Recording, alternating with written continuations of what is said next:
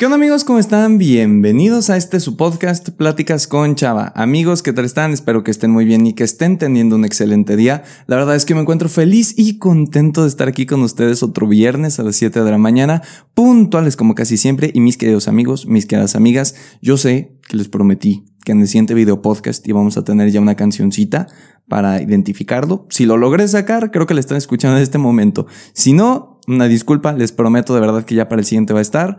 Eh, y sí, este episodio va a ser un episodio video podcast, lo puedes encontrar en el canal de YouTube, en la página de Facebook, que todas te las dejo en la descripción, o lo puedes estar escuchando en Spotify o en Apple Podcast.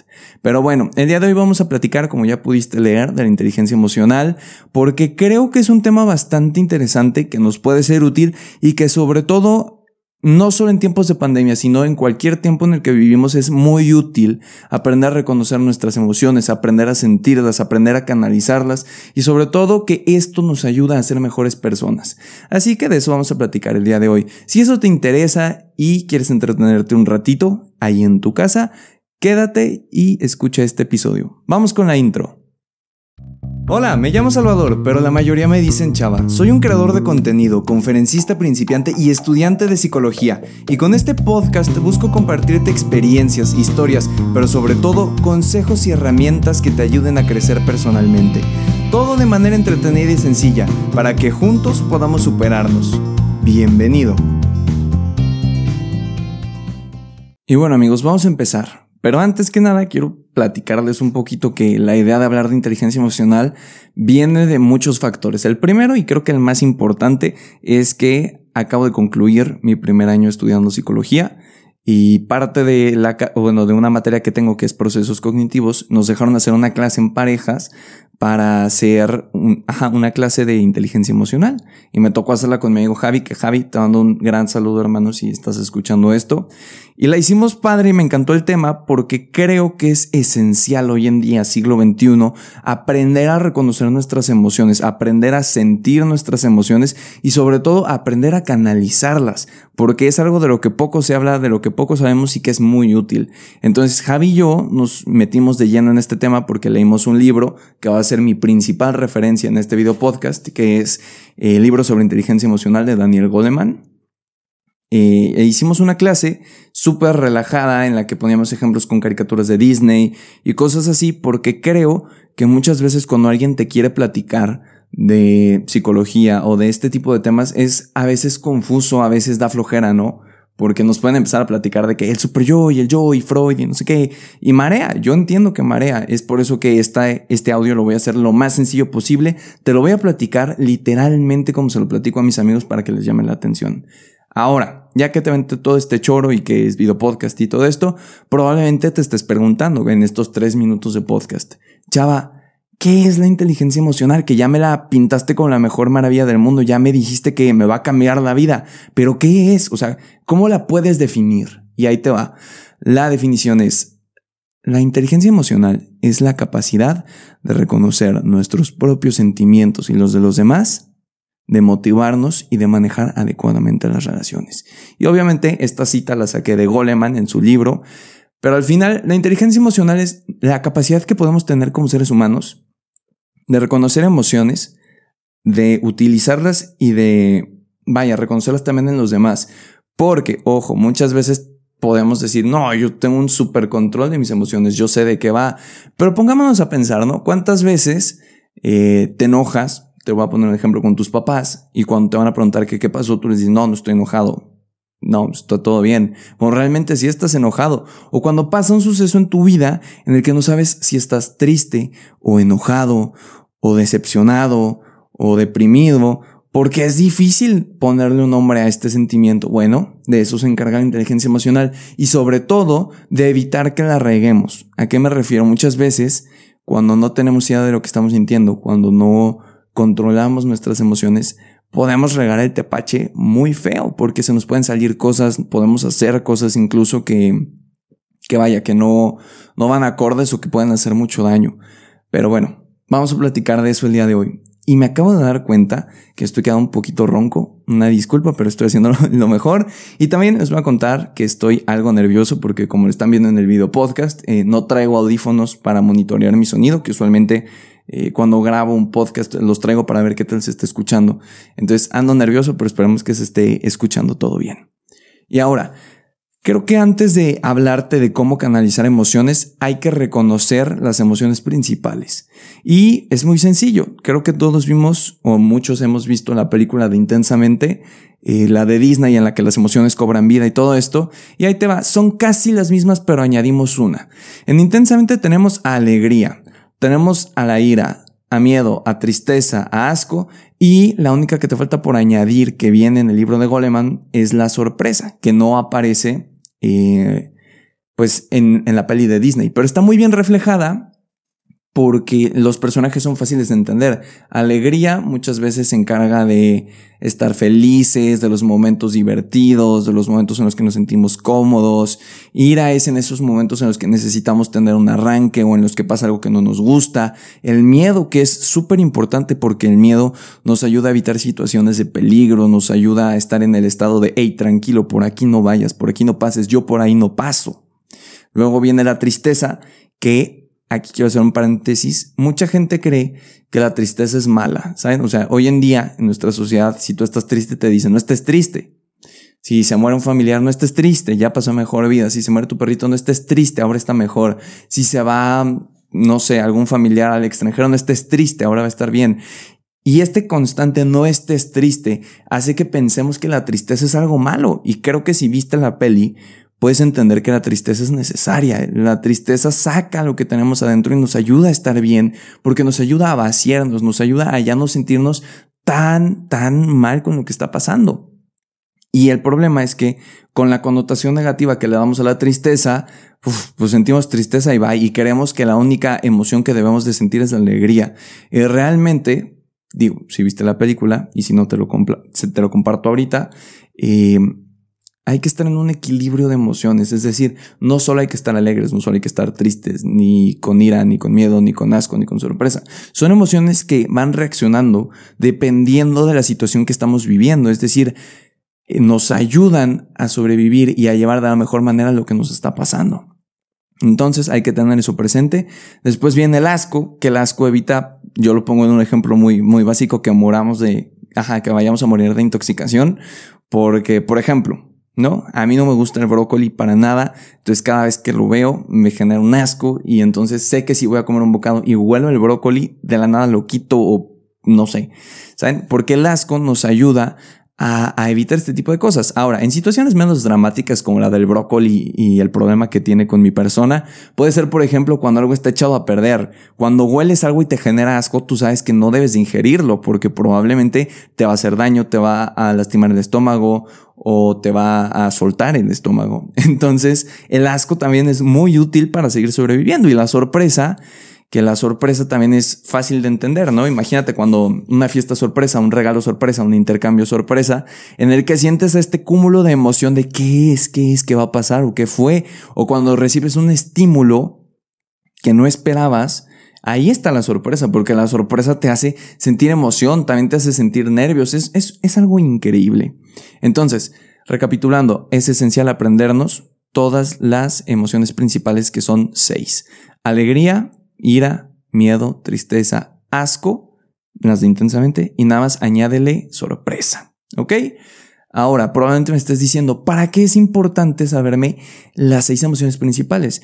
Y te voy a decir que es importante porque cada una de ellas deriva, es decir, de la alegría viene la euforia, por ejemplo, que es un estado de alegría muy grande que no es muy recomendable. De la ira viene el enojo, la rabia, la cólera, que parecen sinónimos, lo sé, pero son como grados, por decirlo de alguna manera, del miedo, el pavor, em, la fobia incluso, el asco y todo esto, la sorpresa, es importante porque hay que poder ponerle nombre a lo que estamos sintiendo y eso es un principio básico de la inteligencia emocional. Porque necesitamos poder primero poner nombre para poder después reconocer lo que está pasando y controlarlo. Es decir, si yo ahorita me sintiera enojado porque no se está grabando el podcast y me preguntan, oye, ¿cómo te sientes? ¿Te ves enojado? Y digo, no estoy enojado, estoy bien, estoy feliz, estoy tal. no estoy siendo sincero con la otra persona y sobre todo conmigo mismo. Y como no soy sincero conmigo mismo, es muy, muy, muy difícil que pueda canalizar esa emoción porque no la estoy reconociendo. Entonces, un ejercicio muy importante y te lo propongo porque yo lo hice en su momento, es en un día, si hoy estás escuchando el viernes o me estás viendo el sábado o el día que me estés escuchando, a la hora que me estés escuchando, te recomiendo que tengas en tu teléfono o en una libretita eh, un, una hoja en la que apuntes todas las emociones que sientes en un día. Es decir, si me estás escuchando el viernes a las 7 de la mañana puntual, como casi siempre, em, agarra tu teléfono, agarra una libretita y apunta. No sé, si hoy te peleaste con tu mamá o te estás peleando con tu mamá, en esa libretita apunta. Ah, eh, sentí enojo, sentí tristeza, no sé qué sentí aquí, no sé si era decepción o enojo, o tristeza o rabia o qué sé yo que estaba sintiendo. Porque así es muy fácil empezar a reconocer emociones, poder nombrarlas y una vez de nombrarlas, poder contrarrestarlas. Otra cosa importante de la inteligencia emocional, em, y más bien Goleman propone que la inteligencia emocional debería de ser enseñada en las escuelas, es decir, implementada en la educación y en la educación puntualmente deberíamos de hablar de el autoconocimiento, el autocontrol, la empatía, la escucha, el resolver conflictos y el colaborar con los demás. Y te voy, a te voy a decir un poquito el por qué. El autoconocimiento es sumamente importante y se los he platicado en muchísimos episodios. Creo que hasta hace poco es cuando me he empezado a conocer porque el trabajo introspectivo no es algo tan divertido al inicio, ya después está bien chévere. Pero es importante conocernos porque así sabemos nuestras reacciones y así sabemos cómo actuamos y sabemos quiénes somos. Si no nos autoconocemos y solo pensamos en nosotros como la imagen que proyectamos a los demás sin hacer un trabajo de introspección, es muy difícil que podamos mejorar como personas en muchísimos ámbitos. Y bueno, después viene el autocontrol, que esto es sumamente importante y quiero tocar un tema em, bastante eh, curioso, importante y que se los voy a relacionar bien, ¿ok? Em, el autocontrol. Hay una cosa que les voy a explicar un poquito. La información que recibimos de las sensaciones y tal, la vista, el ojo, el tacto, este tipo de cosas pasa al cerebro, obviamente, y ahí se distribuye y bla, bla, bla, se dota de información. Ahora, eh, usualmente nuestra conducta está moderada, eh, igual que el sentimiento un poquito, por el neocórtex, que es la parte más desarrollada del cerebro. Eh, entonces muchas veces por ahí pensamos y sentimos y actuamos. Pero hay algo, y ojo a esto, que se llama secuestro emocional, que está más relacionado con la amígdala, que la amígdala está íntimamente eh, relacionada con el sentimiento de supervivencia, con el estado de alerta del cuerpo. Es decir, la amígdala es la que se encarga de que cuando escuches un ruidito en la noche digas, hey, hey, hey, quieto, ¿qué pasó? ¿Qué es eso? ¿Qué acabo de escuchar yo allá afuera?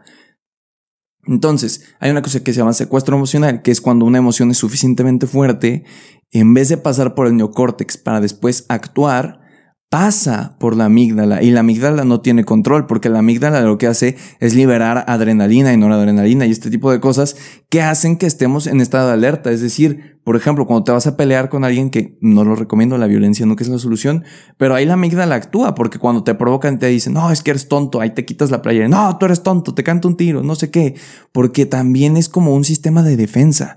Nos ayuda a evitar eh, que alguien se aproveche de nosotros o que algo nos pueda pasar. Y el secuestro emocional es que en vez de pasar por el neocórtex, pasa por la amígdala y ahí no hay filtro, no hay una capacidad de razonar lo que vas a hacer y se te va. Y piénsalo, muchas veces cuando estamos peleando con nuestros papás o nuestros hermanos o nuestros amigos, decimos cosas que a los cinco minutos en nuestra cabeza suenan, chin, ¿qué acabo de decir? Acabo de regar el tepache durísimo. ¿Por qué dije eso? Y si te preguntaste eso, fue un secuestro emocional. Fue que no procesaste la información donde debías de procesarla y tu cerebro actuó con la amígdala para que no pensaras y hablaras lo que se te vino. Y no solo es con hablar, ¿ok? También vienen las acciones. El otro día estaba viendo una serie eh, que se llama Élite, que probablemente muchos jóvenes la hayan visto. Después daré mi punto de vista porque creo que es interesante eh, platicar. Pero en resumen, hay una escena en la que un chico y una chica pelean y la chica como que le da un señor bofetadón em, a este chavo y se cae y él se enoja y en un momento de arranque o de ira porque ella se estaba llevando algo importante en sus manos, agarra un trofeo y le da un señor guamazo en la cabeza y la deja tirada en el piso y muere. Y al final el chavo dice, no sé qué me pasó. No sé por qué hice eso. Y ahora la policía lo busca y al final terminan matándolo, pero no les voy a spoilear más, perdónenme. Pero, pero ese es el asunto.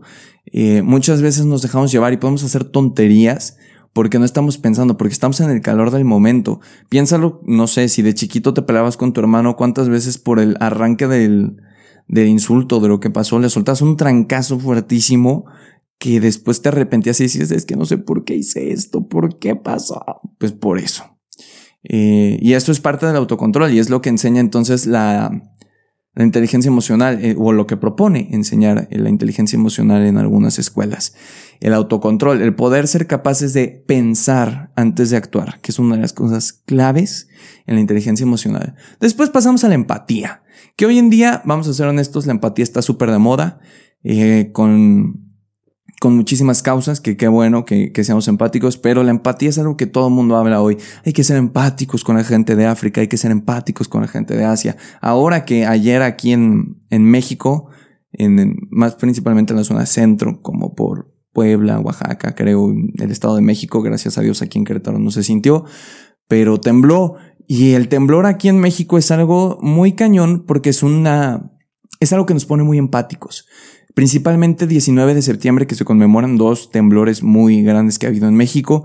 Eh, ahí sentimos la empatía como mexicanos y quien lo haya visto desde afuera de México y me estés escuchando en Colombia, en Estados Unidos, en Canadá, en Perú, donde sea, creo que puedes tener un poquito de idea. En México, cuando pasa este tipo de cosas, se mandan despensas, hay muchísimos voluntarios, eh, hay brigadas, hay muchísimas cosas que te hacen sentir padre porque la empatía es la capacidad de poderte poner en los zapatos de la otra persona y tratar de hacer algo por esa persona. Eh, y eso está padrísimo, pero es algo que pocas veces eh, estamos conscientes, o más bien pocas veces somos capaces de entender que hay que aprender a ser empáticos. Es por eso que es importante que en las escuelas se enseñe. Después viene la escucha, que esto es algo, uf, primordial. La escucha no solo quiere decir poder estar con una persona y oírlo hablar seis horas. Más bien quiere decir de verdad escuchar, no oír, escuchar. Dejar de prestar atención, por ejemplo, en el teléfono cuando alguien te está hablando y de verdad verlo a la cara y escuchar lo que te está diciendo. Ser capaz de preocuparte por la otra persona y no solo por ti. Porque hoy en día creo que muchas personas se quejan y creo que yo a veces me he quejado también y probablemente alguien se ha quejado de mí. Que cuando hablamos con alguien queremos hablar de nosotros. Es decir, llegas, conoces a alguien y, ah, sí, este, yo soy fulanito de tal y estudio esto y hago lo otro y mi familia es esta y bla, bla, bla, bla. Y al final la capacidad de escucha es más bien interesarte por el otro. En vez de, llegar y decir, soy Juan y estudio esto, decir, oye, mucho gusto, soy Juan. ¿Quién eres tú? ¿Qué estudias? ¿En qué crees? ¿Cuáles son tus sueños, tus aspiraciones? Y este tipo de cosas. Después viene resolver conflictos de manera asertiva, que para eso les voy a dar una herramienta al final buenísima. Pero resolver conflictos eh, se refiere más bien a, por ejemplo, cuando hay un problema en las escuelas, en primaria, eh, y en vez de que los niños se agarren a trancazos, resolver conflictos propone más bien como poder dialogar, llegar a un acuerdo, tener un mediador. Y de hecho, todo esto que te estoy platicando, que, que debería ser implementado en la educación, hay un lugar en Estados Unidos que se llama New Haven, que han propuesto durante los últimos años eh, este modelo o sistema de inteligencia emocional en sus alumnos y ha dado resultados sumamente favorables. Eh, se han reducido por la zona eh, delincuencia, se ha reducido muchísimo crimen, porque al final, si educas a un niño desde pequeño, probablemente estés evitando que cometa actos no, no legales en un futuro.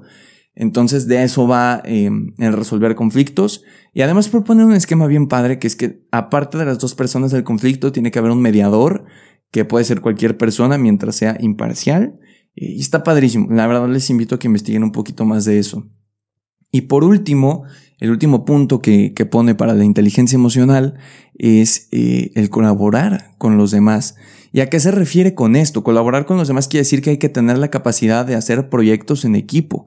Em, lo pongo de un ejemplo muy claro. En la escuela, ¿cuántas veces no nos pasa que nos queremos jalar de las greñas eh, con el equipo con el que nos toca trabajar porque no mandan su parte, porque no contribuyen al equipo, porque no hacen nada? Esto es principalmente colaborar con los demás. Tener la capacidad de liderar y de ser liderado en un colectivo para que las cosas fluyan de la mejor manera y reconocer, bueno, si yo soy bueno en oratoria, tú eres bueno escribiendo y el otro es bueno en producción, vamos a hacer un discurso increíble que se grabe y que trascienda para que saquemos un 10 o para que lo vea tantas personas. Ese es el punto, colaborar con los demás es hacer redes de apoyo entre nosotros con nuestras virtudes y nuestras características para hacer proyectos y cosas increíbles. La verdad es que la inteligencia emocional es una cosa preciosa, bellísima, que me encanta y que estoy desarrollando en una conferencia que se canceló, pero eh, si todo sale bien, pues en diciembre les podré compartir la noticia. Crucen changuitos. Y ahora, para cerrar ya con este episodio, para no hacértelo más largo, eh, me tengo aquí preparado uno de los mejores em, diagramas que hice, que bueno, en el video espero poder ponerlo en algún lugar de la pantalla, pero yo lo tengo aquí en la compu. Y ahí les va. Es el proceso de la inteligencia emocional que consta de tres pasos, ¿ok? Primero, sentir. Sentir quiere decir lo que les decía al inicio y va relacionado, no negar, no interpretar, no justificar. Muchas veces cuando nos sentimos enojados, ¿qué pasa? Te pregunta tu papá, oye, ¿te enojaste con tu amigo? Sí, es que es un desgraciado, me traicionó. Ahí nos callamos la boca, no hay que escupir veneno. Lo que hay que hacer es sentir, es decir, sí, no, no, no más bien, recapitulo. No hay que decirle a nuestros papás, no, no estoy enojado. Más bien, sí, estoy enojado, me siento un poquito frustrado. That's it. ¿Saben? No hay que, no hay que decir, sí, me siento enojado porque él me traicionó y tengo todo el derecho a enojarme con él y tengo el derecho a tener una represalia con él y tengo el derecho a mentársela. Simplemente sentir, si te sientes triste y no quieres eh, decir a tus amigos, me siento triste, sé honesto contigo. Si te preguntan, ¿estás bien? Pues estoy, ahí voy, ahora que me siento un poco triste y no hay problema, pero tienes que aprender a sentir, tenemos que aprender a sentir. Después de sentir, viene el pensar, es decir, tomar el tiempo necesario para poder ver qué es lo que queremos hacer con nuestro, con este, con esta situación que está pasando, ¿sabes? O sea, no, no pensar en corto y explotar, sino meditar cuál es lo mejor que podemos hacer. Tenemos que darle un nombre a la emoción, que es lo que te decía al inicio. Conoce las seis emociones, alegría, ira, tristeza, enojo, eh, miedo y asombro. Eh, una vez que las conozcas es más fácil identificarlas. Y una vez después de haberle dado un nombre, tienes que pensar en experiencias semejantes y cómo las resolviste. Es decir, si hoy yo estoy enojado porque me peleé con mi mejor amigo, con mi mejor amiga, tengo que pensar cómo he resuelto eso antes. Ah, pues dejé que pasara una semana y platicamos y súper bien y súper tranquilos y todo salió de maravilla. Entonces lo que debo de hacer ahora es recordar si he vivido una situación similar, no tiene por qué ser la misma, pero sí similar y pensar cómo la resolviste. Y si fallaste en esa y la regaste y perdiste una amistad o perdiste el trabajo o lo que sea, piensa que hiciste mal y que puedes mejorar entonces en esta situación para que salga mejor. Y una vez que sentiste, pensaste, haces, radicas, es decir, haces lo mejor posible con sus implicaciones y en el momento correcto. Para cerrar este episodio te voy a poner un ejemplo. Em, una vez que, que una amiga, que, que toda es mi amiga que quiero muchísimo, eh, nos peleamos y dijo algo súper duro para mí en ese momento, la verdad, ahorita no, pero me dijo algo así como, eres muy inmaduro. Esto fue como en primer, en primer año de, de secundaria. Aquí estoy revolviendo. Pero fue como por primer año de secundaria. Y para mí eso era una ofensa, porque era como si me trataran como niño, como si fuera algo malo, que no es nada malo, pero en ese momento lo sentí. Eh, y me costó trabajo, pero lo que tuve que hacer en ese momento, y vaya que no entendía de inteligencia emocional, fue que a todos les dije, no, yo estoy bien, esa persona X, que, que opine lo que quiera, se me resbala, yo estoy a todo dar. Y por dentro me sentía triste me sentía decepcionado, pero más que triste y decepcionado, y aquí es importante reconocerlo, me sentí enojado. Me sentí enojado porque no me lo dijo enfrente, o más bien no me lo dijo solo, me lo dijo enfrente de personas. Entonces, muchas personas iban a tener ahora esa percepción de mí en ese momento. Entonces, más que triste, estaba enojado, estaba, eh, vaya, descontrolado porque me daba miedo que iban a pensar de mí en ese momento. Entonces, tuve que sentir ese enojo, aunque la verdad ahí sí lo justifiqué, muy mal, me sentí en todo mi derecho a enojarme, cosa que nada que ver. Eh, después lo pensé, pasó una semana y me quedé, me quedé pensando y dije, ¿qué es lo que voy a hacer? Ahora me siento enojado, pero ¿Y qué voy a hacer? ¿Le voy a regresar? ¿La voy a insultar? ¿Le voy a regresar el golpe? ¿O vamos a platicarlo y vamos a perdonarnos? Ah, que gallote se me salió. Y vamos a perdonarnos. Este. Y ya platicamos una semana después. Y todo bien, me pidió una disculpa. Yo le dije, oye, la verdad, yo también me, me un poco. No era. Eh, no era situación para que me pusiera así. Te pido una disculpa yo también. Y eso es lo que pasó. Sentí, pensé y después de una semana hice. Hablé, lo solucionamos y salió súper bien. Ahora, ya para cerrar con todo esto, solo cabe aclarar que la inteligencia emocional no es algo que yo te cuente ahorita y en cinco minutos la vas a entender y vas a tener la respuesta a todo y vas a ser aquí el máster Daniel Goleman, sino que tienes que entender y tenemos que entender, y a mí me costó entender sobre todo, que hay que sentir, pensar y hacer. Todo para ser mejores personas. Hay que controlar lo que decimos, hay que controlar lo que hacemos, lo que actuamos, porque todo tiene represalias en esta vida.